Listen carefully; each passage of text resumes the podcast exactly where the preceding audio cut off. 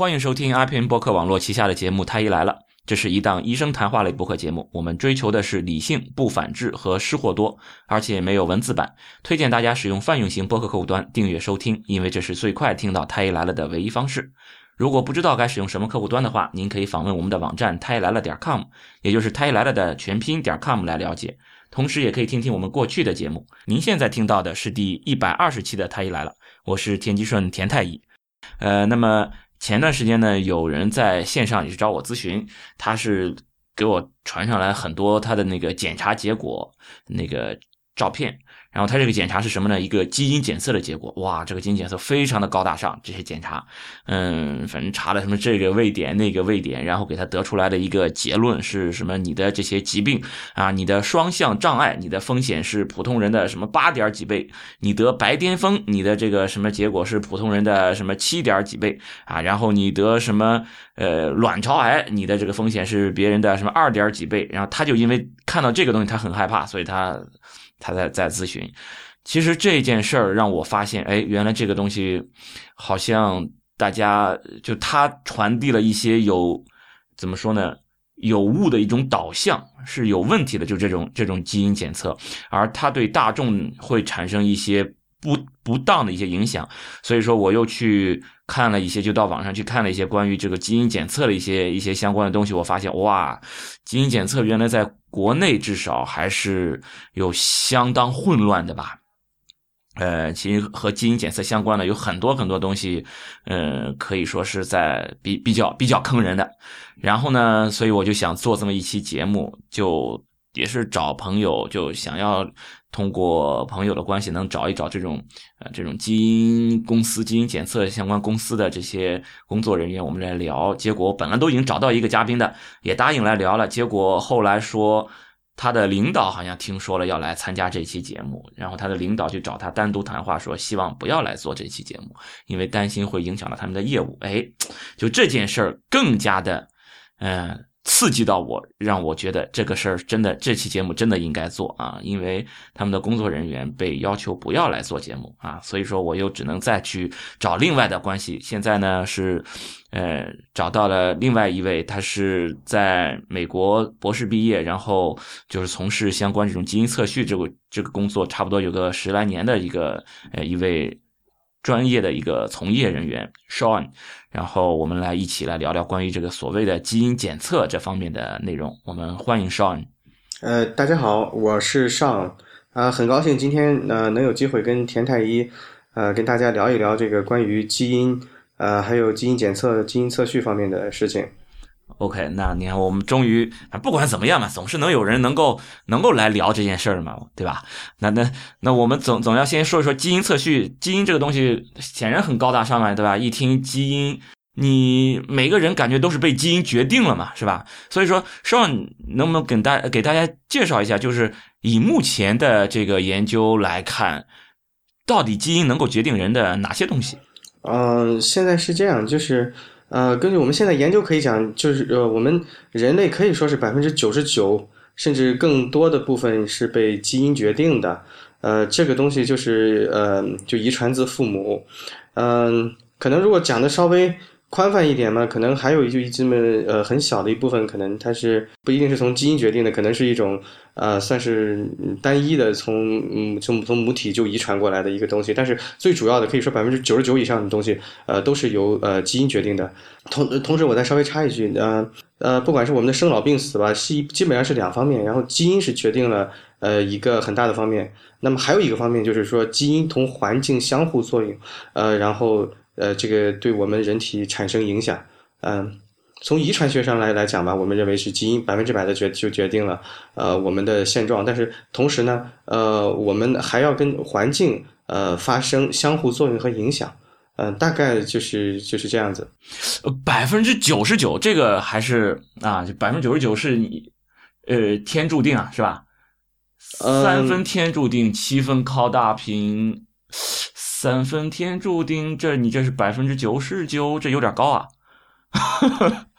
天注定。这个我我讲的这个百分之九十九的话，是指的是呃，可能是我我从遗传学的角度上来讲，呃，这个是就是我们的性状。呃，就是说是等于我们自身的编码嘛，就是说就相当于一本书一样，把我们嗯呃把我们今后的就像你是一个机器一样，它嗯上面已经在基因里面。呃，可以说是已经完全写好了，就是从父母这边呃就遗传过来的。但是呢，就是我还强调了一点，就是说它要跟环境发生作用。呃，那么如果从遗传学上的上去来讲，那基因肯定是百分之九十九决定了。但是，呃，如果可能，呃，可能我们的理解不一样。从你的角度上讲，呃，你要是讲如果我疾跟疾病的发生啊，呃，还有呃，可能跟他的人的寿命，那么可能我的我的讲法不准确，应该是呃，考虑到遗传学再加上环境的因素是相互作用的。环境的影响，你你我我们也要看是什么样的环境的就因素，对吧？你你你在一个正常的环境当中的生活。和你你处在一个比方说相对来说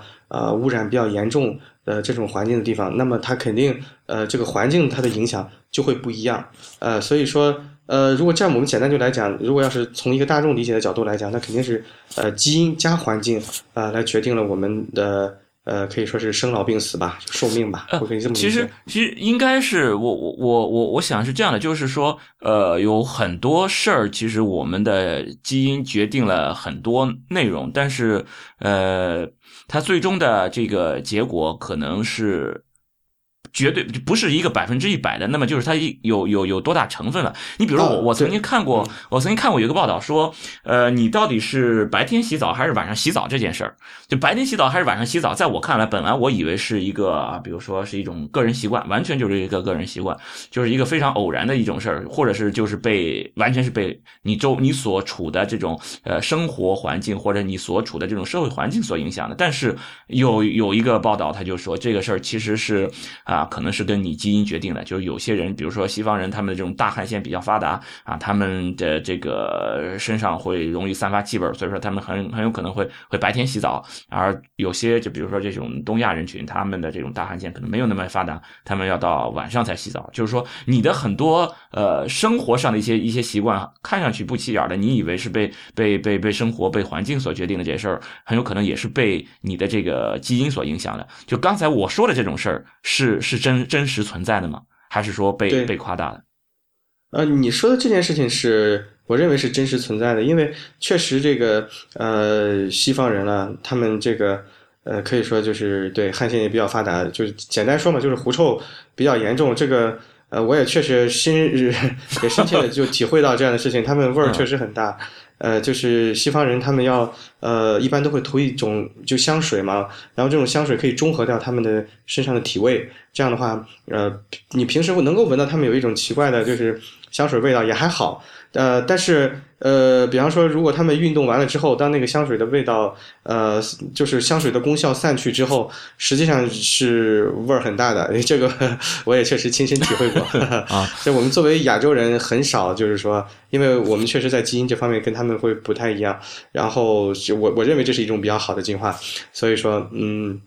对于我们来说就没有这么大的体味。当然了，你说这个白天洗澡确实对于他们来讲，呃，对，因为他们体味比较大，这样白天洗澡，呃，可能会比较好一点。当然，他也可以选择，他也完全可以选择晚上洗澡，然后白天很臭，对吧？对对，所以说这个事儿就是前面所谓的呃基因加加环境。那么就是嗯，就是你你你比如说我考试我考试考一百分，那么就这件事儿，嗯，就到底这个基因和环境。它是是是三分天注定，七分靠靠大拼，还是说这个基因注定了我百分之九十九呢？这这事儿怎么怎么算呢？我我我我明白，就你问的这个问题是大家特别关心的问题，就是确实是这样，就是呃，在呃实际上我们我我们讲的就是基因和就是呃基因和性状之间的关系嘛，就是基因加环境，然后决定了一个性状。那么有的时候可能基因。占的比例多一点，那有的时候可能环境占的比例多一点。呃，像你说的这个一百分这个事情的话，呃，你你看你看，就我的感觉是这样，就是我们我们小时候的话，我们会遇到有的同学就极个别，他是那种特别特别聪明的这同学，所以他们呢，就是似乎就不用学习，记忆力特别好，就是让我们感觉可能跟天才一样。那么这这是一种人。那么这种这种人肯定是少数了。那么大部分人的话，肯定还是要通过自己后天的努力，然后呃取得比较好的成绩。嗯，哎，但但是你比如说，就有些人他啊，嗯，怎么说呢，就很聪明这一批人，那我想总是非常非常少。你比如爱因斯坦，对吧？就全人类也才这么这么出出这么一个爱因斯坦，是吧？对，那嗯那就是说像像这样的人啊，我我我我认为他的这种所谓的天赋吧，对他他他是有有这种情况。那那大部分人，我想大家在就是在遗传上，在基因的这些呃，就大家在基因的这个差异上，应该都不算大吧？我我我的理解应该是这样。呃，是的，是的，这个我非常同意。对，那那如果这样的话，呃，所以说，如果按照基因这个呃，从基因这个层面上来来讲，就是绝大多数人如果都是在相同的环境下，所处环境完全一样，然后的，那么理论上讲，大家应该就是成绩应该是几乎就是完全一样的，可以这么理解吗？呃，它是这样子的，呃，可以说成绩是一个十分复杂的一个性状，就是决定呃成就成绩的因素是多方面的，就是一个是他这个人聪明的程度，那么还有一个就是这个人努力的程度，呃，就是说聪明，那么聪明这件事情是由基因肯定是呃有有有相当的这个这个就作用的，那么它这个问题在于它不是一个基因，可能是。呃，因为这个东西是智商，这个东西会跟大脑的基因相关联，大脑的复杂度远远是超乎我们的想象，呃，甚至是可以说是有人认为是接近于像宇宙的复杂度的，所以这里面可以说是呃几百甚至上千甚至几千个基因发生了作用，这是呃一点。呃，另外呢，努力程度这个事情实际上也是大脑的一个。可以说也是大脑起作用，有的人呃更努力，有的人可能相对来说不太那个，就是贪玩一点吧。呃，那这里面背后肯定也是有相当相当大量的数目的呃基因 来决定这个。你能不能努力？你会不会努力？可能也被基因控制的。是的，嗯。OK，那那就还是被基因控制了。所以说，就是不可能存在两个人基因很相似，就是说，应该是每个人之间都是有非常非常大的这种基因上的差异。对的，这个是毫无疑问的。嗯，哦，所以说，呃，那你你你你是出于这方面的这考虑，所以说这个你前面讲了有一个百分之九十九，那么我我我我前面讲的这个这个七分靠打拼，这个七分的这个打拼，其实。也是被基因所所所注定的，就是有些人，就我们都是靠靠打拼，但是有些人他的打拼基因可能就是比较强，那有些人打拼基因就是不够。对，别我给你给你举个简单的例子，因为我研究一些跟那个精神类疾病相关的。呃，就是我做过一方面这方面的研究，就研究吧。那么有的人意志力就很强大，你怎么也打不垮他。他在任何逆境当中，他都有那种嗯嗯，就是非常强的抗击打能力。然后呃，为一个目标持之以恒的去奋斗，像呃，就类似这种我们觉得比较好的事情。但是同样也有的人，这样因为我研究精神类疾病比较多，受到打击或者这种环境影响之后，人很有可能就出现精神问题。也大部分人呃，可能并没有这么好的心理素质啊。所以说，呃，这些东西实际上背后基因都会发挥很大的作用的。所以说，你你看，你是把这个东西归结到基因，但是有些地方就会认为，比如说是教育，或者是家庭影响，呃，或者是个人的怎么说，个人对什么什么什么事情的理解，就这些东西其实所占成分也都很小，也是被基因所控制。呃，是这样，就是你刚才说的，比方说像教育，那么这个东西是后天的。那这个东西同样的一个人，他得到的呃这个 教育程度，嗯不一样，那这是一个很强的一个环境因素。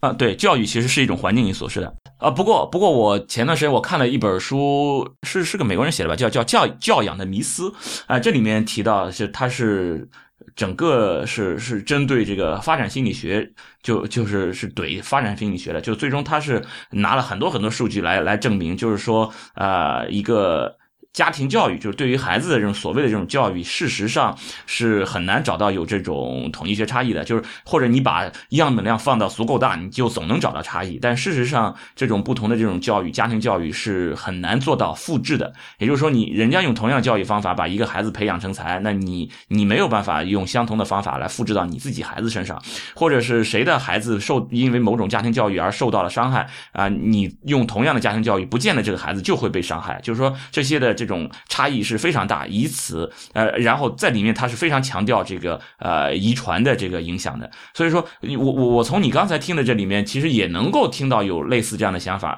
这这这样的这个这个说法。也就是说，对于这种情况，就教育确实是可能是一个影响因素，但只不过这个教育的影响因素，它是一个正向的还是负向的，如怎么怎么对于这个结果产生的影响，可能也都。很难说，但是它只是一个影响因素，而相当一部分可能还真的就是遗传下来的，就是基因决定的。嗯，这个事情呢，我觉得，嗯，是这样，因为我们讨论的是一个，呃，在我看来是一个非常复杂的一个遗传学性状。呃，就就我作为一个，呃，算是我作为一个这个也也算是遗遗传学家吧。那我的观点，我可以明确的告诉你，这里面背后绝对是有相当大的遗传的因素。但是同样，比方说你给我提到了教育。家庭背景，那我也可以明确的告诉你，这里面环境的因素，那作用也是非常大的。就是呃，就是我可以明确的告诉你，就是这两件事情是肯定存在的，但是我很难去定量，非非常难定量告诉你哪个占的更大，哪个占的更低。而现在，我认为现在的科学研究当然也会做一些估算，但是这些估算都呃没有。权威性，另外或者说没有这种可重复性，可以明确的告诉你，呃，就是说哪个它占的比例，就是说有多大啊？这是对，所以说有时候当大家去讨论这种问题的时候，呃，比方说像我们作为科学研究的人，我们无法去明确的去把这个东西定量出来，我们就不好去说一说一些东西。但每在每一篇论文，可能他们都会研究，他们可能出于 就某种嗯。就是说，呃，可能是对自己，呃，强调自己研究的重要性吧，然后可能会给出一个大概的一个估算的一个一个数字，但是每个人的统计都会不一样，所以这个东西在我看来，可能，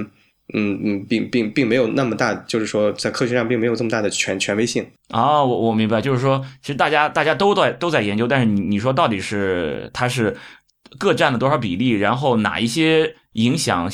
呃，对他产生了怎样的一一怎样方向的一个一个一个影响啊？谁谁谁导致了什么？这个事儿其实是根本就没有办法说的。呃，茶茶余饭饭后当个谈资，你就聊聊吹吹牛倒没关系。但是从这个科学的严谨性上来讲，其实是都没有办法去去证实这一点的。我 对我我强调的就是，我就无法去定量估算，或者是现在就是说我们在就是基于所有的人群的一个样本，就说啊这个东西遗传可能占更大，那个东西可能教育占占占更大。呃，当然你想这个体之间也也也会有很大的差异。然后你你你你，那么每个人都可以，比方说找我做了一些研究，但它的样本量肯定是有限的。那么在我看来，可能你就是拿了几个呃个例或者几个。或者是孤证，或者这样东西，你证明了一件事情，那么另外的人完全可以，呃，在另外一个小样本量做出另外的一个结论来。这些，呃，还是那句话，很难，呃，定量的去去去去评判它。可能现有的手段就无法，但是后面我们随着，比方说可以有大样本量的数据去，呃，调查之后，可能会得到一些，呃，更加接近于真相或者准确的结果吧。嗯，但是我认为就现阶段。呃，就现阶段大概就我理解的就是就是就是这么个情况啊，明白明白。嗯，那你刚才也说了，他比如说我的这种天赋，甚至包括我努力的这个能力，呃，这个呃能够。这努力其实也是一种素质嘛，对吧？我我们的勤奋也是一种素质嘛，就这个方面其实也是被这个呃基因有受到基因非常非常大的这种决定的。所以，我我会看到就是市面上会有专门去检测孩子天赋基因的，就是你这个孩子有有多大天赋啊，就通过基因来给你检测。就至少国内这个市面上是有这方面检检查的，就这个东西靠谱吗？首先呢，就是说我刚才讲了，就是跟如果我们去决定天赋，比方说一个简单的一个性状，那么那么这背后影响这个性状的基因呢，可能呃有很多。据我所了解的，像这种可能检测天赋的，它可能只仅仅检测了其中的，就是说一个或者两个基因，呃，基于某个嗯，大部分是国外，可能也有国内的比较少的的一个文献，然后呢，呃，基于某个有限的样本做出来的结果。所以说，嗯。这样的检测呢，呃，从科学的角度就来讲，呃，可能它这个相对来说的科学方面的依据还是比较弱的，就就测着玩的是吧？它可能会有一定的影响，但是这个影响可以说真的是非常的微小，而而且还有一种可能性，比方说，呃，你音乐的天赋，那背后呢，你可能是有呃一千个基因是决定的，那么可能在这一个基因。那么你你你测了，那么这个基因可能你确实对音乐天赋是有贡献的。那么后面那很有可能就是说你别的基因可能就是负面的呃就贡献的，但是你其实并没有测。那就也就是说，你看你一直在在强调一个复杂的性状，也就是说啊，比如说天赋，我，甚至我已经感觉很精确了啊，对音乐的天赋或者对呃什么呃绘画的天赋，看上去好像很精确，但事实上这个是在遗传学上是非常非常含糊，或者是说呃一个非常非常复杂的一个一个一个性状，你可以这么这么理解，对吧？对对，如如果这个问题我可以讲的稍微深入一下，我我当然因为就我我我可以呃简单讲，因为像这样的文章我看过，因为这种文章大部分就是基于呃全基因组关联分析它得到的结论。那么根据全基因组关联分析的结论呢，呃，它可能是做了一个比较大的一个呃不一定很大，可能几百就几千人的样本，得到了有这么一两个基因跟这个性状相关联。那么这种实际上就是像我说的。呃，你说的像刚才那样，因为背后决定的基因可能会呃比较多，每一个基因可能都有一个比较微小的贡献。它这个文献当中呢，只会给你报道，嗯，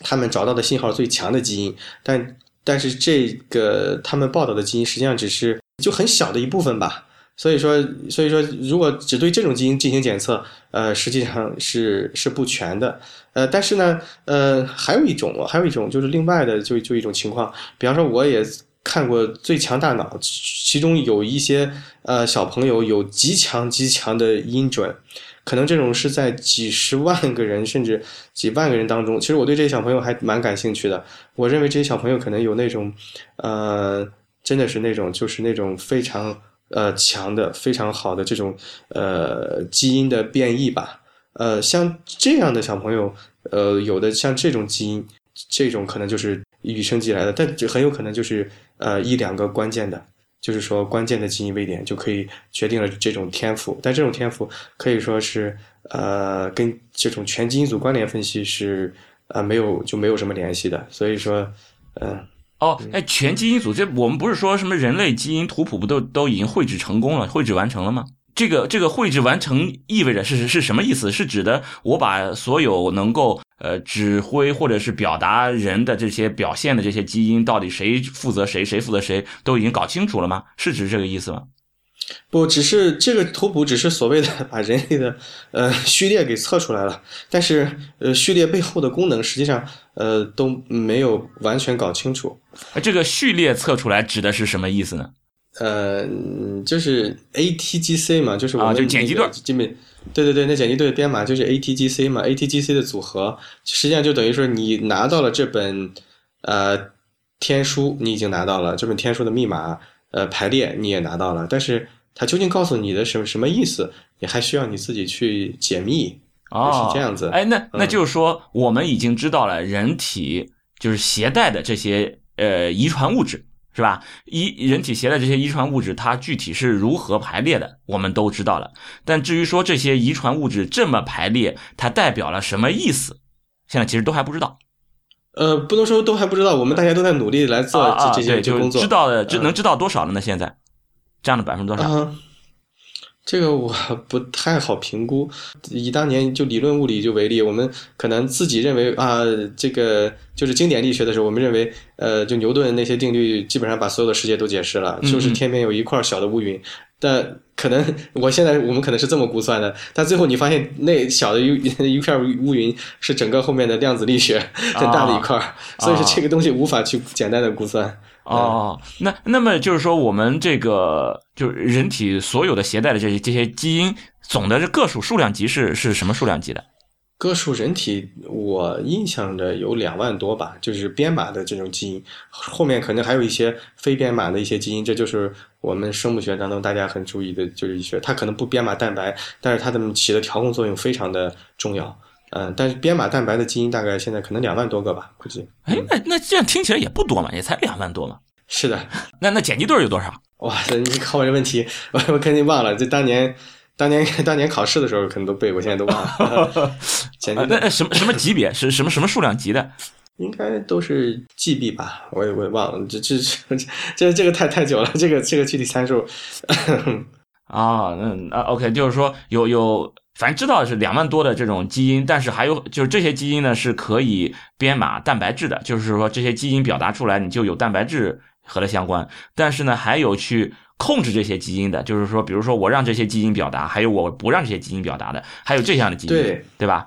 对的，那对的。哎，说到说就说到这里，我我我觉得我可以深入的谈一谈，因为你刚才已经把这个概念就解释的非常清楚了。嗯那么同样的也是就是嗯，因为因为我知道大家比较关心的还是基因检测这一块。嗯那么我刚才也在讲，就是基因检测，呃，那么有的呃基因的变异或者突变吧，基因的还是变异讲比较好，基因变异，我说它对性状的决定可能会比较大一些，那么有的呢可能对基因的决定呢。呃，可能相对来说就弱一些。这个呢，实际上也是呃跟它在那个基因组当中呃的位置相关联的。比方说一个简单的例子，那么你它有一个位点发生了突变，那么这个位点呢是发生在一个编码这个蛋白的一个基因的一个关键区域，当它发生变异了之后，会导致这个蛋白就失去了功能。那你想，这样的基因跟疾病之间的关联，那肯定会是非常的巨大的，嗯因为它出现了问题，那么这个蛋白可能就不工作了。那么你想，那就相当于人损失了这样的一个功能嗯嗯对，损失这样的功能。那么这这种的呃这种情况有几种？如果非常非常严重的话，呃，这个人可能根本就生就生不下来，在胚胎里他就已经死掉了。嗯嗯、还有那那那么这样的基因的突变就不会出出现在我们嗯、就是说活的人当中，他也不会啊遗传下来。对对对，还有一种情况就是，嗯、因为我们人们都是有两个拷贝的，那么其中一个拷贝出现了问题，没有问题还能继续活。那么如果两个拷贝都出现问题，那么这个人可能就会出现极其严重的疾病，可能就活不下去，或者也没有后代。那么像这种呢，我们一般就是说叫做携带者。那么这样的呢，在人体当中的比率呢，也会呃相对来说比较少，因为这里也有一个强烈的自然选择在里面。嗯，还有的呢，就是我讲的是另外的一类，就是它呢并不存在关键区呃的关键的编码区，它并不影响蛋白，但是呢，就像刚才给你讲的那样，因为但是它的存在呢，可能会影响这个蛋白质的表达，会在数量上影响它表达的高一点或者低一点。像这样的呢，它呢就会呃在表现上呢，就是说你比方一个酶啊高一点了，或者一个酶低一点了，那么这个东西呢，它可能就会进而的影响人的表情，会跟疾病呢会有一定的呃呃关联。然后举举个简单的例子吧，就是可能会有的疾病会，就是有的这样的基因位点，它导致了一些，比方说跟能量代谢啊什么相关的基因啊，它参与了这个方面的调控，那么就会可能会跟这种肥胖啊或者糖尿病啊相相关的疾病呢，呃，就发生了一就一些联系，嗯，大概就是这样子。但是因为像这样的呃疾病的位点呢，它实际上它并不存在一个强烈的选择在里面，因为呃，因为不管是你，因为像我们也知道，不管是你你你肥胖，嗯，就就就就一点，就是胖一点或者瘦一点，它并不影响我们的择偶。所以像这样的基因的变异的位点，它实际上是在人群当中是可以遗传下去的。呃，所以说这样的话，呃，它实际上在人群当中的频率还是相对来说比较高的。嗯，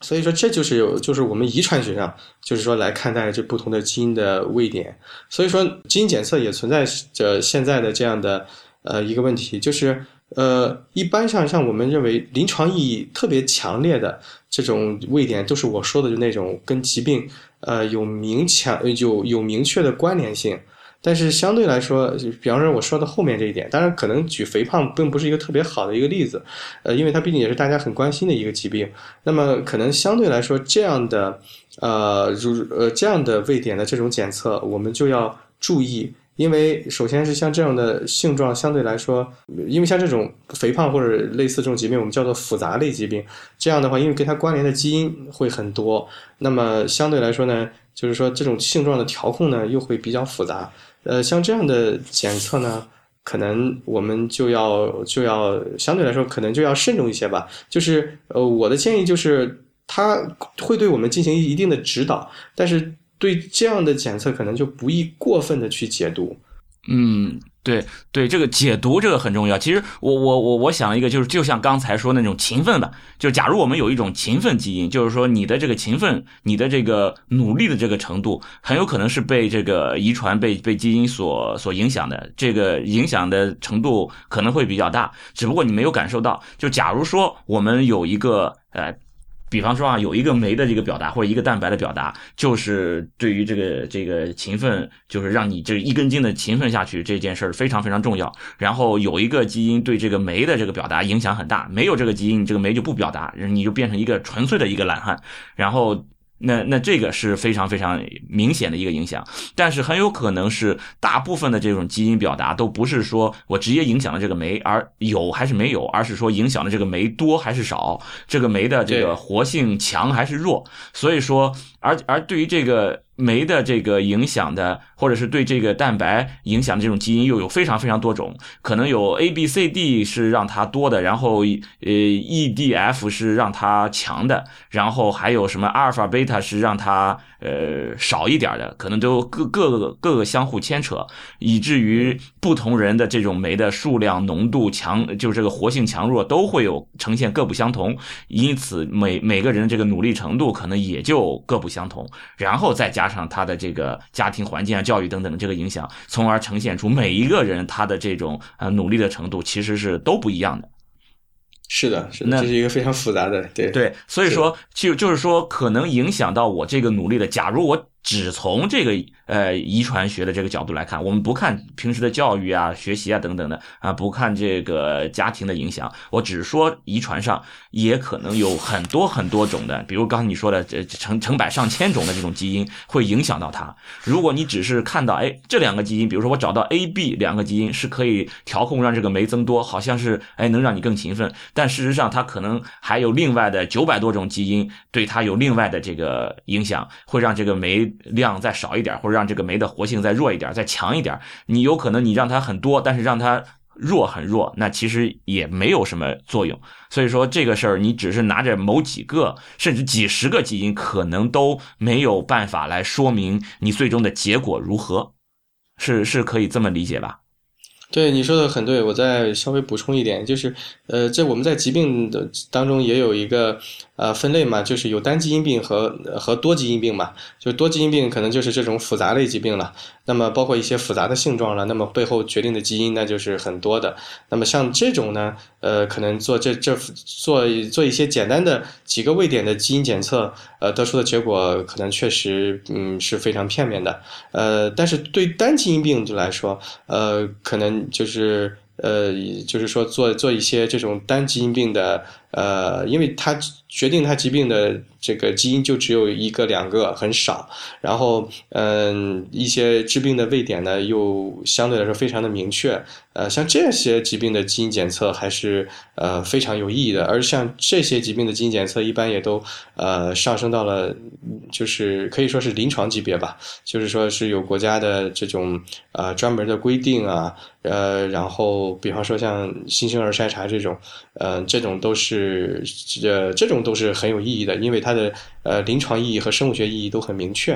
嗯，大概就是这样，大家要区分来对待这两种啊，对，就是说你说的这种单基因，也就是说你的这个表现，它就是被这，比方说两个，假如打只是打个比方，嗯，就是被这两个基因所控制，有这两个基因，OK，你是可以的，少一个或者是没有，你就是要。表现什么疾病，而没有说再去控制它的什么多少啊，就没有其他的这种影响了。那这种那是就是很明确了，我们就去查这个基因，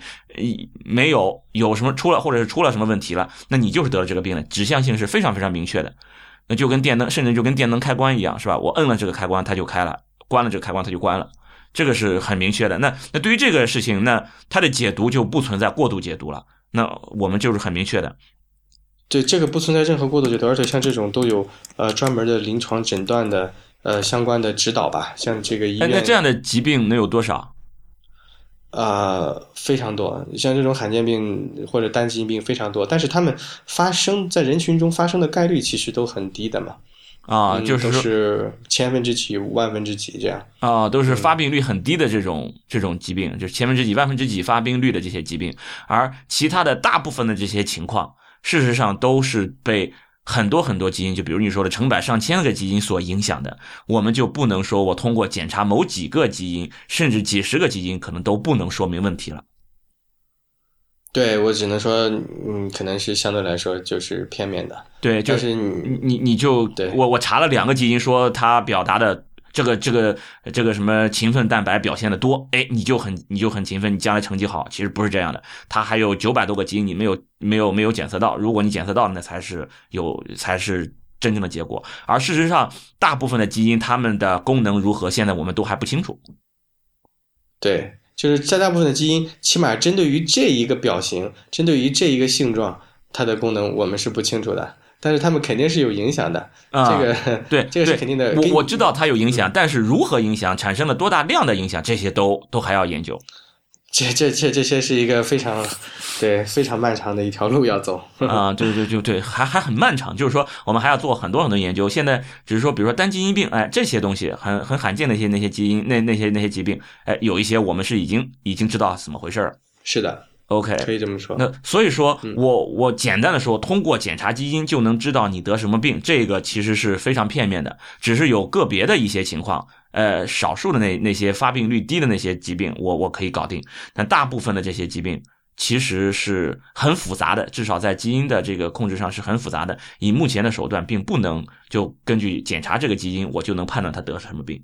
呃，我我觉得可以这么理解。嗯，OK，比方说你检测了某几个位点，然后根据这某几个位点就去下结论说，呃，某人比某人的得这个病的概率高几倍，这个确实是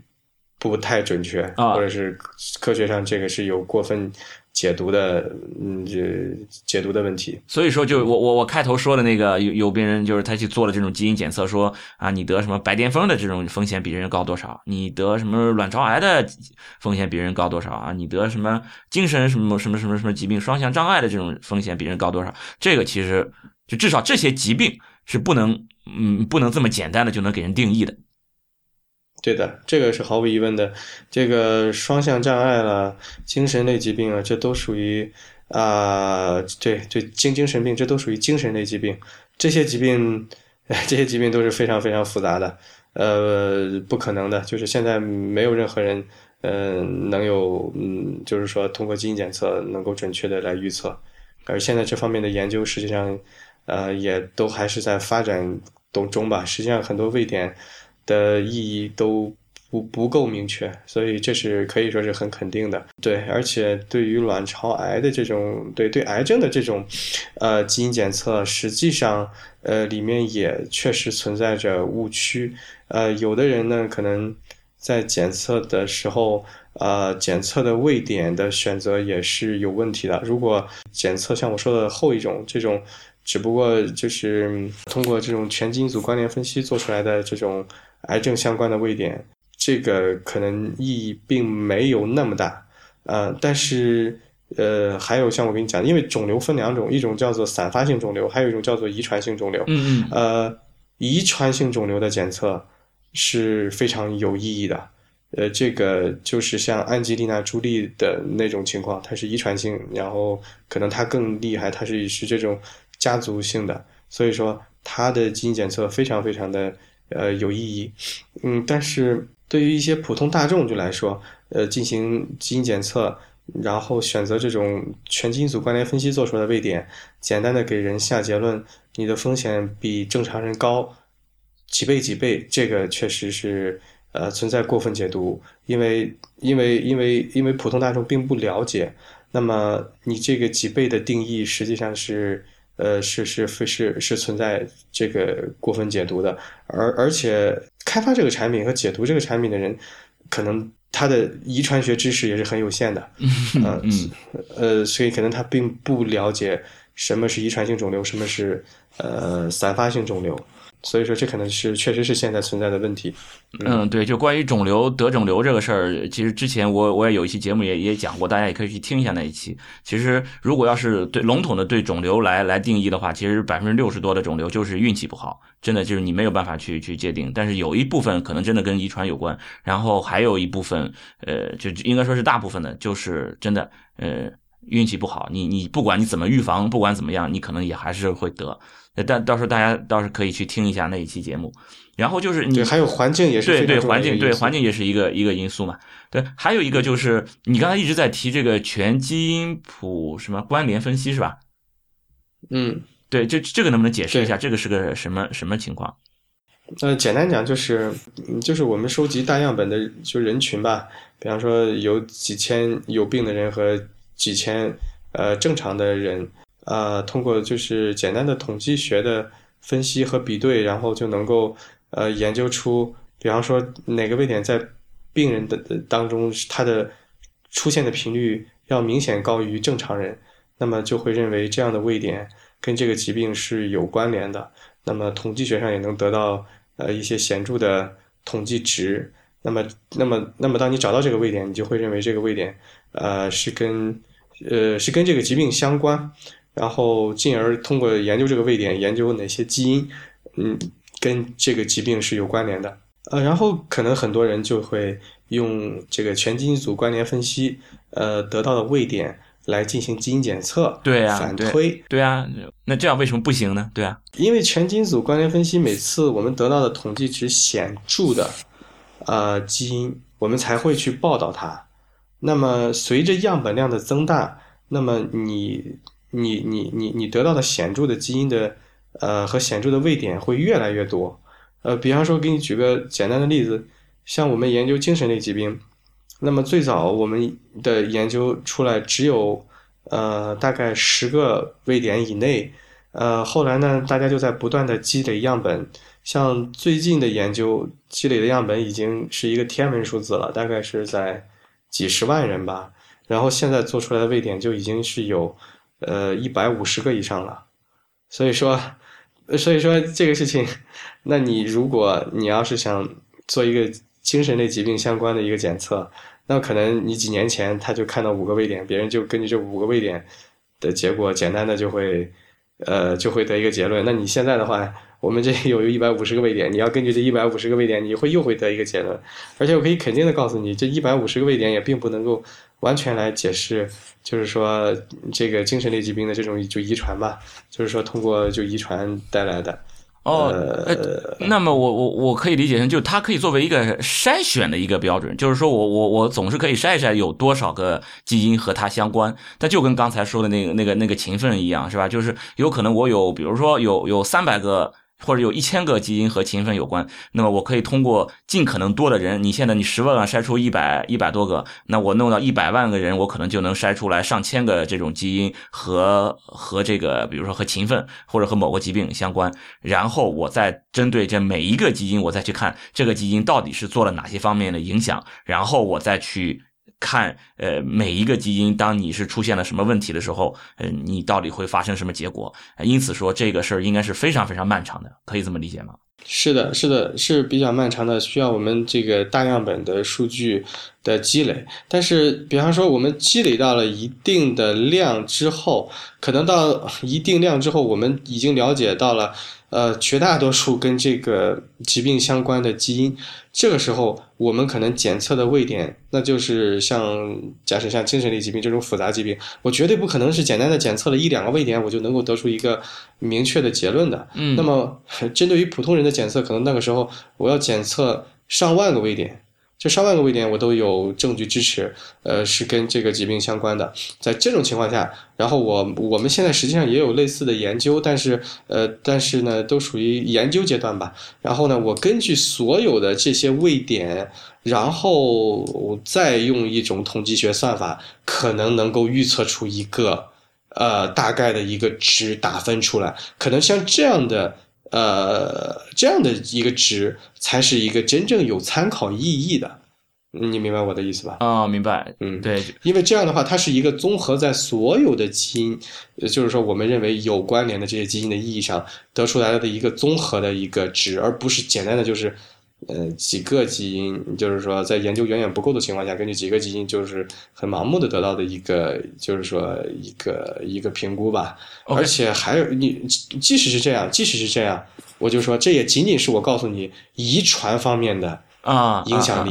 同样，我还说环境方面的这个，我们还没有考虑到。对嗯，哎，那那就一个，你比如说你要查，可能要查上万个位点，那一个位点差不多要花多少钱？一个位点花多少钱？这个是跟技术决定的。如果像我们以前的一代技术，那么它就只查一个位点。那么像这种花的钱可能是多少？我记得好像国家有规定的，是不能超过三百吧。但是现在的话，因为它技术很多都用高通量的技术，呃，这个这个我很难给你去讲，就是说一个位点是多少钱，因为这个东西它是跟着技术来的。呃，那就现现在的技术差不多，一般情况下或者说多数，呃，你比如说就是那种单基因病，就我做单基因病查这些位点，差不多和一个位点多少钱呢？你你用的哪个技术？比方说你查单基因病，你只只想查一个位点，那你肯定就用一代的技术了。那我就、哦嗯，我跟你讲是这样，就是它更像这样，就一代技术呢，呃，更 就更像是你拿一把狙击枪，你每次比方说你就、啊你就想看一个位点，你这个枪它就是低低通量的。但是二代技 技术呢，二代技术它不是一把狙击枪，它可能是一把散弹枪。或者是一把机关枪那样子，那么你你完全可以把那个，就是说你想看这个位点，呃，你可以把它包就包括进去，但是你每做这一次，它的成本可能很高，但是它可以看，就是说呃覆盖很多，就成千上万个位点，就你都看了。但比方说你你你明我不知道你你大概应该明白我我意思明白了，嗯。嗯，那么就是说我我有可能就是一次性的我也查就上万的位点也是可以做得到的，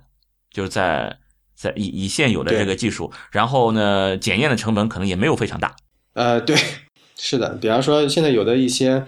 现在最贵的全基因组测序技术，现在发展的很快啊，现在应该是只是单纯测序的话，好像也就是呃五六千块钱吧，我觉得应该是可以做到了，因为现在技术进步的就很快。五六千块钱能测多少？呃，理论上讲就是全都测了。哦，就五六千块钱就可以测全基因，然后我再去拿着这个全基因去进行比对。对，啊、然后，然后如果我能够得到这些信息，就是就是说每呃，你比如刚才你你说的，呃，有足够多的这个信息，呃都去比对过之后，我从它这个，比如说我有一万个位点，我都去比对过，然后根据这一万个位点的这个结果，然后我们来统计一下，看一下你能够有什么问题，呃，这个。呃，至少这个方法还是可行的，只不过就是现在我们对于这些位点的研究可能还不透。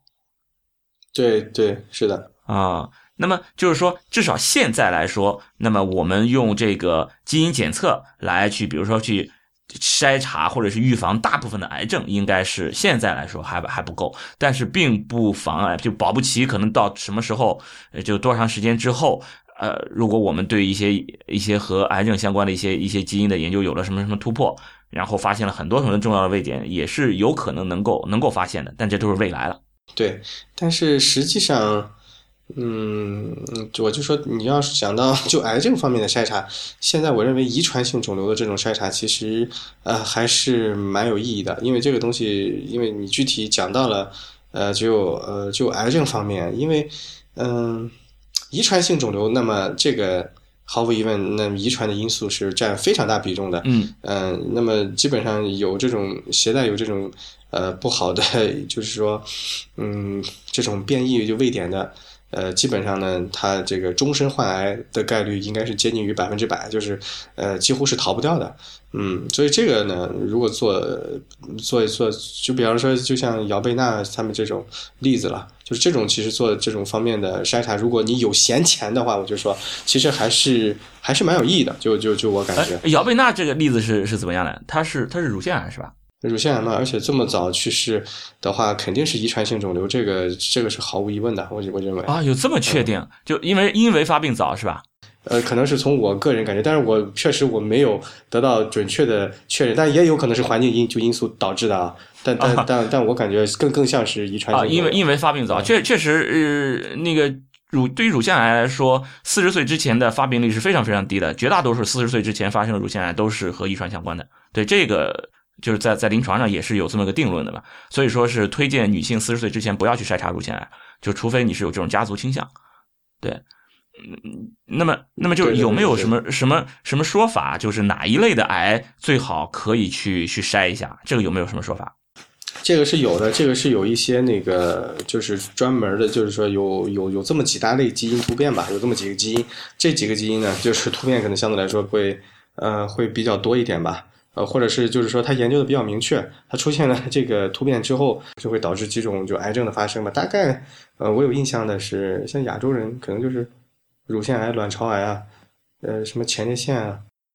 这个这个这个可以查到的，这个可以查到。而且呃，对于这种遗传性肿瘤的筛查，呃，在美国有呃，美国遗遗传学会实际上是推荐的。他会推荐做这方面的筛查，当然是有家族病史的人是，呃，是非常应该去来做这方面的这个这个筛查的，就比方说像安吉丽娜·朱莉这种。但即使是，呃，我认为啊，就我这我就我就我认为是，呃，就是可能没有家族病史，但是像这样的，呃，基因的突变也是有可能作为，呃，像我们做叫做 de novo mutation。呃，虽然发病的率会比较低一些，但是也是有可能，呃，在正正常人，呃，在正常人中就发生的，嗯，并不并不一定是从父母那边，呃，就遗就遗传过来的，所以这个 还是就蛮重要的，而且是可以通过现有的手段，就是呃，提早检查出来的。那么是有这么几种，也是有这么几种，比如说乳腺癌、卵巢癌。那么如果说我是有这种，呃。其实从就从逻辑上推嘛，就如果真的是有这种呃遗传性的这种呃恶性肿瘤的话，那么更大概率上，应该他的家族里面，他的直系亲属里面应该也有相关的这种癌症的这种发生，可以这么认为吗？嗯，对，是的。OK，那么那么就是说，呃，当然了，如果我要去呃有家族里面有这些呃恶性肿瘤的这种发生，那么可以去查阅一下有没有相应的这个这个检查。那么到时候我我想。呃，能不能把这个东西去去去去查一下？我我到时候我也看一看，能不能查出这个这些相关的一些一些恶性肿瘤？否则的话，大家一下就去做这种基因检测，就是一听说有有癌症的这种可以查基因的这种这种基因检测，然后就都去查了。但事实上，很有可能这种和癌症相关的这种基因检测，他们的这个检测不见得就是针对这种已经明确的，还有可能是更散的。就也就是说是。就之前说的，不是和呃遗传就家族遗传相关的这种这种恶性种这种癌症，而是说只是有点相关。你比如刚才我说的那个病人，他说他的什么呃卵巢癌的发生率是别人两点几倍，如果是得出这么一种结论的，那么应该是这个结论应该是不靠谱的。对对，这个结论不靠谱，因为查的位点也是呃，就是说也不是有很明确的临床意义的，就通过就是我刚才跟你讲的就那种方法，呃，全基因组关联分析。呃的方法就得到的这个对，对，也也就是说，这种假如说我真的是，比如说我假如真的是查这个呃卵巢癌的话，那么确实是存在和呃遗传相关的卵巢癌。那么如果我真的是要担心这个，我就去查这个基因。如果这个基因真的发生突变了，那他这个终身得癌的这种几率几乎是百分之百的，他就不是说比别人高多少倍。对对，是的，是的。那如果不是。对，如果我要是查出来这个是阴性的，那么也就是说你就没有这个什么家族相关的这种癌症的这种这种风险，其他的，那么你得你得癌症的风险，你和其他人相比应该就没有什么差别，至至少没有已知的差别。到目前来说，嗯嗯嗯，对，你可以这么对，可以这么理解，嗯。OK，那那那么也就是说，如果你要去做这种呃癌症的什么什么筛查或者癌症基因的检查，它的这个解读，如果说你存在这种什么家族遗传相关的这种癌症基因，如果它是这么解读的话，那么有可能这个检查是是靠谱的。但如果他说你的这个风险是普通人的五倍十倍，如果是这样的话，而不是说你是有这种家族遗传相关的癌症风险，不是这么说的，那很有可能这个检查其实是不靠谱的。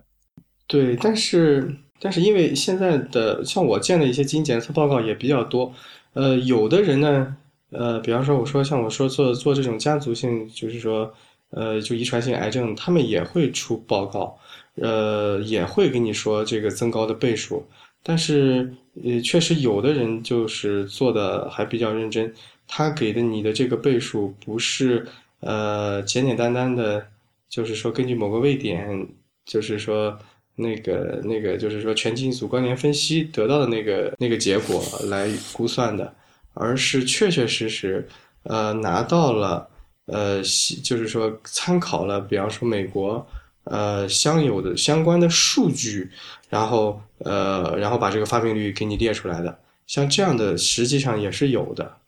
所以说哦不能单纯的只从结果来来分析它的判断它的正确和错误。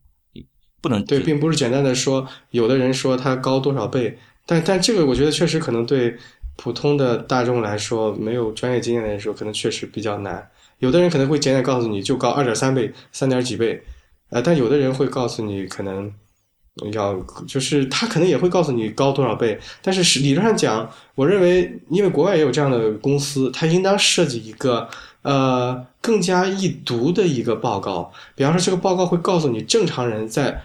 比方说，二十岁、三十岁、五十岁这每个时间段发癌的概率是多少？那么你有了这个基因突变之后，那么你在每个年龄段你发病的这个概率又变成了就多少？给大家一个比较直观的一个认识。而且最近像这方面的研究，因为比较多，呃，又出现了一些基于一些，你可以说是一些这种癌症患者的这种。呃，比较大的样本的研究，实际上有一些这种发病率的这些数字还是非常有科学根据的。对，所以说，所以说你如果这样可以看来，实际上我们还是有很多工作要做。即使是有一些可能就是说，呃，出检测报告，呃，它背后的临就临床意义相对来说比较明确。呃，即使是这样，可能它的报告设计的时候，它的易读性，呃，各方面吧，我觉得可能还是要有待于提高。这这个有，就是可以说可以告诉你，有的人可能根本就不懂，就是 拿就是说解读的位点可能也不是特别的，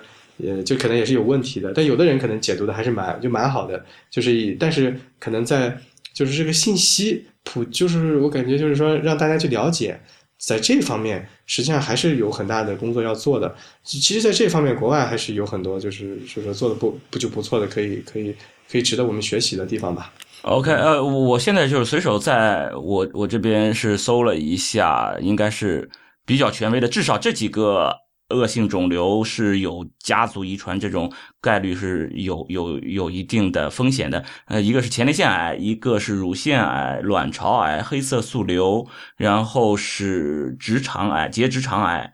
呃，对，应该是这几个，还有个就是对的，呃，腺瘤性息肉病，对，就就这这几种疾病，那么是和这个呃家族遗传相关的，这种风险会会有明显增高的。但是，对，就其实大部分，那这样的话，就除此之外，大部分其他的这种癌症可能就没有，嗯，他们的这这个遗传性可能就没有那么强，就至少我们以现在以现在的检测手段是检查不出来这些其他的那那些的，就是刚才说的这这几种。呃，而且他们也都是有相应的这种呃，比如说家族遗传的，就是特定的几个几个位点的，就几个基因相关的，就应该应该是这样的。嗯，OK，是的。然然后然后还有一个事情就是，你比如我我是这边妇产科的嘛，妇产科我们这边会在孕期，很多人会担心自己孩子会不会以后哎有有畸形啊，有什么有什么问题啊，所以说他们会很担心。然后我们孕期呢，确实也有一个呃关于这种呃胎儿的。呃，一些检查啊，比如说我们有染色体检查，还有什么呃无创 DNA 检查这种什么筛查等等，那这些这些内容也也也一块给大家讲一下吧。像这种染色体变异的疾病，主要应该还是指的这个，就是最著名的例子还是唐氏综合症吧。嗯嗯，就唐氏综合症，就是就我们人体当中一共有。就二十二对这个长染色体，然后两对就不是两对，就两条那个性这个这个性染色体嘛。那么我们 我们我们人是两倍体，所以呃就是说染色体就每条染色体应该都是有两倍的。但像唐氏综合症呢，就是它它它那个二十一号染色体出现了问题，就是然后它它多了一个拷贝数，然后这个时候就就会导致。这是一种遗传学上叫做剂量效应，就会导致这个呃疾病的就发生吧，就是先天淤型。像就像这个疾病的话，那么我们实际上传统上是用呃这种呃羊水穿刺的办法，呃就是像这种疾病的发病呢，它是跟这个孕妇的年龄相关。就像这种呃高龄孕妇，呃一般像这种三十五岁以上的孕妇，她她她的发病率会。会呃会显著提高，嗯，我我印象的可能是有十几，大概是对十几或者几十分之一这样很高的概率。那如果作为一个就是年龄比较低的妈妈，可能概率就要低很多，可能嗯就是说百分之一千分之一或者就就以下吧。对，所以说如果三十九岁以上，呃，倒也没有那么高，三十九岁以上的二十一三体发病率可以增高到百分之一以上。是这样，那么四十多岁的话，四十五岁的话，可以增高到二十分之一以上，是是是这么一个。如果要是低于三十五岁的话，应该是在呃两百多、三百多分之一以下吧，应该应该是差不多这么个概念。嗯，对，所以说像这样的疾病就非常就有意义。据我所知，好像呃。国家是有规定的，就是三十五岁以上的孕妇是必须要做呃羊水穿刺的，因为像这样的疾病嘛，它是往往呢，就是它产生的原因是在胎儿形成的过程当中。所以说，它的概念跟我们刚才讲的那些遗传的疾病，实际上还是有点，呃，有点不太一样。呃，像我们那种遗传疾病，都是从父母遗传过来的，以及就一些变异。而像这个，嗯，像我说的这种唐氏综合症这种染色体的呃体结构变异，像这这类疾病，它是属于是胎儿呃形成过程当中，然后 然后呃产生的吧，产生的这种。这种染色体的结构的畸变吧，那么对于这种疾病呢，那么最好的办法当然就是最准确的办法就是直接可以拿到胎儿的 DNA，对胎儿的 DNA 呢进行呃检测。那么这样的话呢，呃，就是传统的方法就是用羊水穿刺，然后取得呃，就是说通过一个一个很小的一个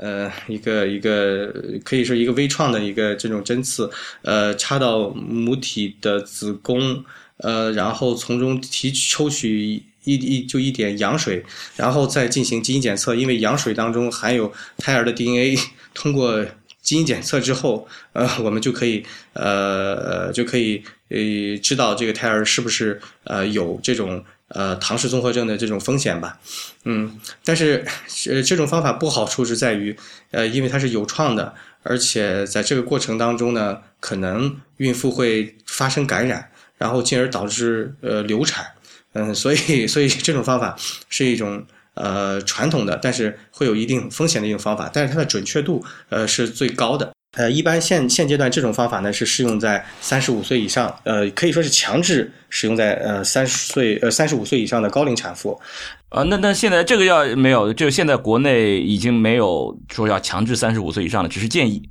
只是一个哦哦哦，对对对对建议对。呃，就是建建议，但是呃，对对对，但但据我所知，好像好像基本上就是说，大家一般都会遵从建议比较多吧。不过现在也已经就是三十五也已经在在在放宽了嘛，就不会说对于三十五岁以上就会要求的这么这么高了。对，也是因为有这个有有了无创了。对，然后另外一个 就是我们要重点讲的这种啊无创产前的技术。那么这种无创产前技术呢，也是伴随着这个。呃，DNA 测序技术的发展，嗯，然后嗯，可就可以说是一个，嗯，可以说是这这几年来，呃，基因测序技术应用于，呃，可以说是造福 造福大众，呃，对这个人口呃出生人口缺陷。嗯的预就预防吧，一个非常重大的一个贡贡献吧，也可以作为一个很大的一个亮点。就是这个技术，呃，好就好在，呃，可以通过基因测序的办法，它呢只抽取嗯这个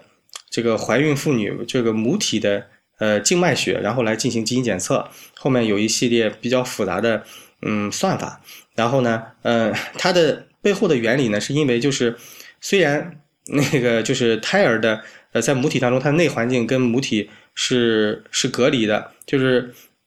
但是呢，就是胎儿它有一部分我们叫做游离的 DNA，呃，量非常少，它也可以通过，它可以说有少量的，然后那个呃到到母体当中，但这个量非常的微小，可能只有百分之一到百分之五以下，这个随着这个胎儿它的那个胎龄就就而定吧。然后现在呢，就是通过基因测序的技术，只用抽取母体的静脉血，然后再用基因测序的方法。我们呢就可以来估来找到，就是来来提取到这个胎儿的这个 DNA，通过检测胎儿的这个 DNA，然后最后能够来判断他有没有得这种呃染色体结构变异嘛，就唐氏综合症嘛。这项技术也确实是得到了就是说大的就临床的就验证，现在也是被广泛的呃就是应用嘛。然后它的准确率是还是非常高的。然后。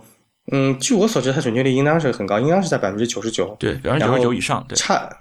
这项技术现在还在不断的发展中。呃，像我今年在美国开会的时候，然后呢，实际上有的美国公司现在呢，他们已经嗯在做，比方说呃做什么呢？像这种呃双胎，就双胞胎。嗯因为我们现在的算法可能嗯就是针对于呃，主要还是这种这种这种这种呃就是单胎的嘛，嗯，但但是针对于这种双胞胎，可能有的检测效果就嗯就没那么好。但是现在呢，现在大家也就是不断给改进算法，它对这个双胞胎这方面的检就检测，实际上也有重大的突破。别你相对来说，如果是嗯这种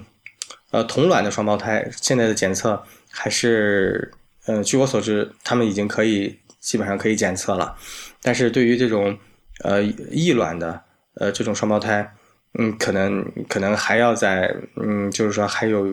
可能是下一个就攻克的就目标吧，嗯。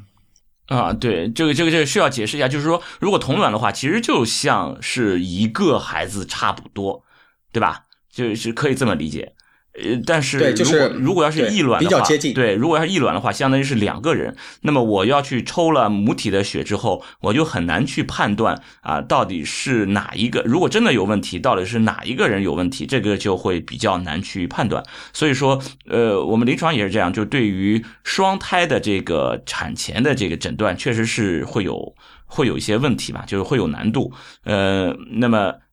一方面是我们很难去呃很难去发现问题，另一方面就是我一旦发现了问题，也很难去区分到底是谁出了问题。对，这是我们需要去那个进一步去进一步去怎么说啊？呃，再去发展，再再再去研究的一些一些内容吧。所以你比如说要两个卵，呃，双卵的这种双胞胎，那我通过母体的这个血抽出来，哎。发现哎，应该是有问题了，但具体是一个有问题还是两个有问题，是 A 胎有问题还是 B 胎有问题，这个是完全没有办法去去区分了。但如果是同卵的话，那么这种如果有问题，他们两个的这个相似度实在是太太准了，太大了，那么有可能就是两个可能真的都是同时有问题了。所以说，呃，应该是在这种检测方面，应该是呃同卵的可能会进展的会更快一点嘛。嗯，是的，对，然后就是这里还要跟大家再再同步一下，就再再解释一下，就关于染色体和基因是怎么回事儿。就是说，染色体其实就相当于是一个基因的集合嘛，就是我们的这些基因，呃，携带的这些基因这些这些遗传物质是非常非常多，你可以想成是一块一块的砖头吧。这些砖头我我我垒成盖成一座楼，然后我一共有这整个人体一共有二十三对楼，也就是说四十六座楼。这四十六座楼上。每一座楼都有好多好多的砖头，然后这些砖头就是基因，就是我们的遗传物质。然后这四十六座楼，二十三对，就是我们的染色体。假如我们的染色体出了问题，就说明和这个染色体所对应的那些砖头也就会有问题，也就是说你的这个基因肯定是出现问题了。比如说你多了一一一座二十三号染色体，多了多了一座二十三号楼，那整个一座楼的这些基因都都变化了，你的这个这个。基因的这个量会增多，你可以这么理解。那么就是事实上不是说基因越多越好，而是说它所携带的这些遗传物质对于你的呃，就是体内这些蛋白形成啊等等这些性状的一些表达，就会产生一个非常非常全方位的身体上全方位的一些一些影响。那么我们能够看到的这种先天预型是对智力上的影响。事实上，比如说呃二十三体的人会。会容易出现这种呃代谢综合症呀、心脏疾病呀啊，或者是这种生长发育的这种疾病啊等等的，其实都是跟这个染色体有关的。是因为整个染色体它包含了非常非常多的这种基因，它一座楼的如果出了问题，它它相当于好多好多的成千上万这种砖头，其实都是出现问题了啊。所以说，这是我们要要区分一下，就是说我们孕期可以检查的是查一查这。二十三对染色体，这四十六座楼，我们看看这楼有没有你你少了一座楼或者多了一座楼啊？我我我们来看一下这些东西，这个楼的结构有没有什么问题？我们来看这个。而对于具体的这种基因，其实我们在孕期是很难做到非常非常理想的这种检测的。那现在对于孕期的这种胎儿的基因检测，现在进展到什么程度了？孕期胎儿的基因检测应用的人群范围相对来说比较窄。如果你说是孕期的。呃，胎儿，呃，是因为像这种的检测，往往是因为夫妻双方，呃，就就是夫妻双方可能都是携带者，可能他们第一个孩子就是要不然患有呃就遗传病，要不然可能就是失败，但也是由于这个基因突变，就是说导致嘛，就是流产或者什么的，然后他们希望他们能够呃有一个健康的宝宝，那么因为他们两个人都是携带者，所以他们的孩子呃可以说。是有四分之一的概率患有这种遗传病的可能性。比方说，最简单的方法是可以采取这种，呃有创的羊水穿刺的方法，嗯嗯，然后呢，对对这个嗯胎儿进行基因检测，如果确实很不幸，如果胎儿是呃就是说是一个遗就遗传病患者，那可能就可以用这种终止妊娠的方式嘛，嗯，提前终止妊娠的方式。现在无创呢也有这方面的呃进展，可以通过就是说无创啊、来进行检测，呃，但是对是是现在是有这方面的技术的突破，呃，可以说准确率可能也还比较高，嗯，但是嗯牵扯到适用的人群比较窄吧，我觉得可能无创在这方面的呃应用的这种宽度吧，呃，可能相对来说呃不如就是说这种。染色体结构变异，像唐氏综合症这方面的筛查，嗯，就是说空间那么的广阔，呃，相对来说可能就要稍微窄一点，嗯，哦，所所以说其实还是就是针对以前有过疾病史的，而不是针对于筛查，对吧？就是正常的你你是一个健康的人群，那么是没有必要去做这方面的这种检查的。对，怀孕时期的妇女做做这种基因方面的检查，可能可能意义不大。所所以说就是孕期的话，那还是。普通的这种唐筛啊，然后加啊羊水穿刺呀，然后就是现在我们有这种无创基因，也就是针对某几对染色体的，就是至少现在能够被证实的，也就是到这个份儿上。那么其他的相关可能会有这种基因的一些一些提示，但是也只能是你之前真的是有过相关的疾病，但是这些疾病可能发生率都是蛮低的。对，相对来说比较低，可能可能可以推荐，也是现在，比方说国外大家都在。做的一个方向就是所谓的就孕前嘛，孕前如果呃如果大家就是说做做做做这种携带者筛查，如果夫妻双方都是携带者，那那那么这个疾病可能就提前知道嘛，提前知道，那可能在第一个宝宝的时候就采取这种措施，不用等到就是说第一个宝宝生下来，嗯，就是说发现有遗传病才知道，哦，OK，第二个可能还会有这方面的问题。呃，对吧？所以说，当然这个也是需要时间去去推广的。另外，在国外当中，可能有一些单一的人群，比方说像，呃，什么德系犹太人啊，或者那种就是相对来说近就是比较封闭的种族之间，他们会有一些比较高发的一些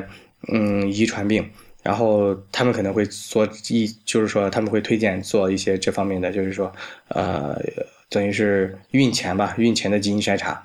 呃，对于中国的现状，可能。目前比较适用的是，嗯，是那个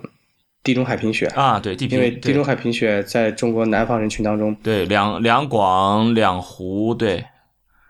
对，这是一个比较高发的，嗯，对对，很有可能夫妻双方都是携带者的概率很高。我记得我看文献，可能携带者的概率都能达到几十，呃，几十分之一，所以说这个概率还是相当高的。嗯嗯，对。然然后就是就关于国内这种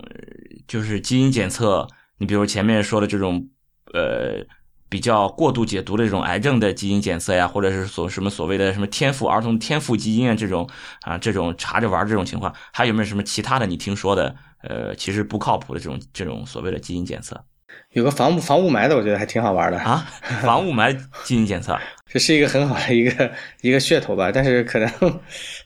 呃，我觉得这个事情可能可能你自己对雾霾的敏感程度强不强，你自己 你自己应该比谁都清楚。这个好像还做个基因检测，可能意义不大吧？呃，它它防雾霾基因检测是怎么样？就查出来之后就能知道你对这个雾霾的耐受程度吗？那可能是这样吧，嗯，应该是这样，我感觉啊。好，但但这个这个应该就也也是不靠谱了。不，这这对那而而且更有意思的事情是，你自己对雾霾耐不耐受这个事情，我觉得你应该。不用做检测了？不是人，人家是不是说就是防雾霾的话，就是你测出来，就是你这个人就比较，嗯，就南方话比较结棍了，就是吧？你就比较比较牛，比较结实。就是别人雾霾吸上仨月，就比如说就肺炎了啊，吸上三年就就得癌症了，但是你吸上三十年都没问题，他人家是不是查这种情况？嗯，那如果是这么查的话，那也不太靠谱。也没有什么 以真正的研究能佐证这个东西，起码没有直接的就研究，呃，佐证，比方说肺癌跟呃这个就雾霾的关系。那你那你最多可能只是，嗯，只就只是说是通过一些别的研究，然后再嫁接到这上面。嗯，哦，比方说你可能有的人就是肺癌高发、肺癌低发，那你就把这个东西，就是说，嗯，就是本来就也是基于一个不靠谱的一个结论，然后嫁接到另外一个另外一个不靠谱的吧，可以可以这么说吧，嗯啊，那那其实总的来说还是因为就前面讲的这些，呃，和它和这个基因相关的东西。真的是不是和这个表现，或者或者和这个性状表现相关的基因实在是太多了。你单纯只是查某一个，更多的就是一个噱头，查着玩的。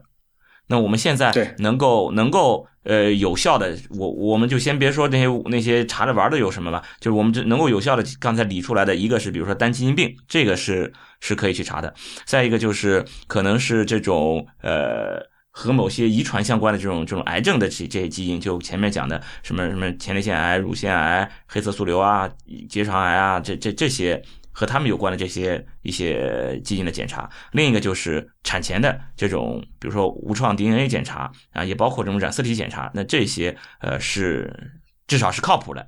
那么其其他这些基因检测就用于医学上，还有没有其他的靠谱的检查？就除了这几类之外。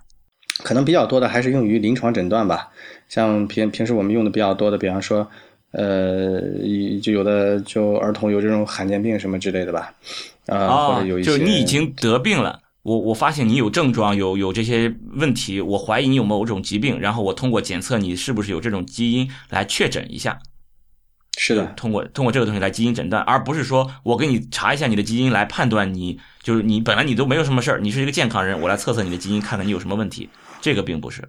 对，就就是说我我们用这个基因检测，其实筛查的这个意义可能并没有那么大。就是筛查的意义，就是前面说的那些，可能现在另外更多的是这种，你真的已经有症状了，已经得病了，然后我们通过这种基因检测来判断一下，你其实是得了什么病，用它来诊断一下，是这是这个目的。对，可以这么理解。嗯，OK，好，那么这期我们就先到这里。那么就谢谢大家的收听，太医来了的网址是太医来了点 com，也欢迎大家在社交网络关注太医来了。我们在新浪微博叫艾特太医来了，呃，在 Twitter 跟微信都是太医来了的全拼。同时，也欢迎大家收听 iPing 博客网络旗下的另外几档节目：一天世界、陛下观、无次元、硬影像、流行通信、时尚怪物以及灭茶苦茶。同时，也感谢 Sean 的到来，呃，谢谢，拜拜。